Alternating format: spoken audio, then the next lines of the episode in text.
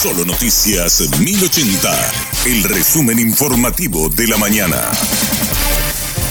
Hola, soy Susana Arevalo y este es el resumen informativo de la mañana. La Dirección General de Migraciones debe informar al juzgado contra el crimen organizado sobre los motivos que impidieron la activación de los protocolos en el ingreso del presunto narcopastor José Isfrán. El plazo de 24 horas fue aplicado por la jueza Rosarito Montanía. Por su parte, la directora general de Migraciones, Ángeles Arriola, afirmó que la Fiscalía ya cuenta con los informes sobre el ingreso de José Isfrán al país. Y efectivamente figura un ingreso día 8 se hicieron las averiguaciones correspondientes, se peritaron las máquinas ahí en Falcón y efectivamente sí se le dio el ingreso, el procedimiento en sí y el sistema en sí sí arrojó una, una orden de captura en realidad y acá lo que se verificó y está dentro de un acta todo enviado a la fiscalía es la omisión por parte del funcionario interviniente.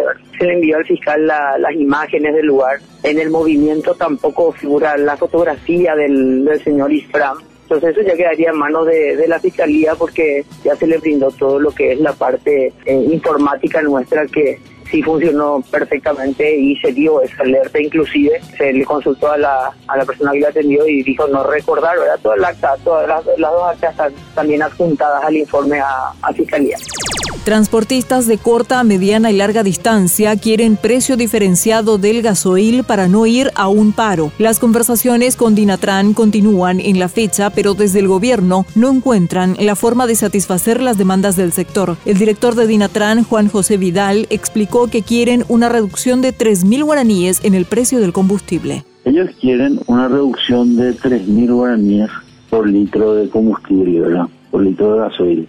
Y ahí está el problema. Petropar tiene una imposibilidad. Petropar por ley no puede vender por debajo de su costo. Las empresas del interior, por otro lado, no tienen subsidio del Estado.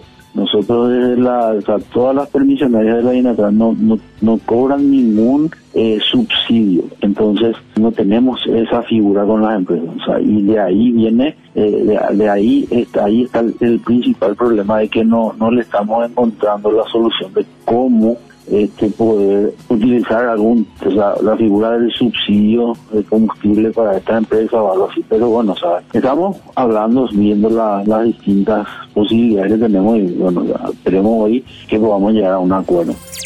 Del ámbito internacional, Zelensky aseguró que Rusia quiere evitar que Europa se prepare para el invierno. La empresa Gazprom redujo nuevamente la provisión de gas y aseguró que no reanudará el suministro, incumpliendo así un contrato previamente firmado. Volodymyr Zelensky afirmó que a Rusia no le importa la gente ni el sufrimiento al que se exponen ante el frío del invierno europeo y a la escasez de alimentos. Zelensky instó a la comunidad europea a devolver el golpe a Rusia mediante el refuerzo de las sanciones y la de todos los lazos comerciales.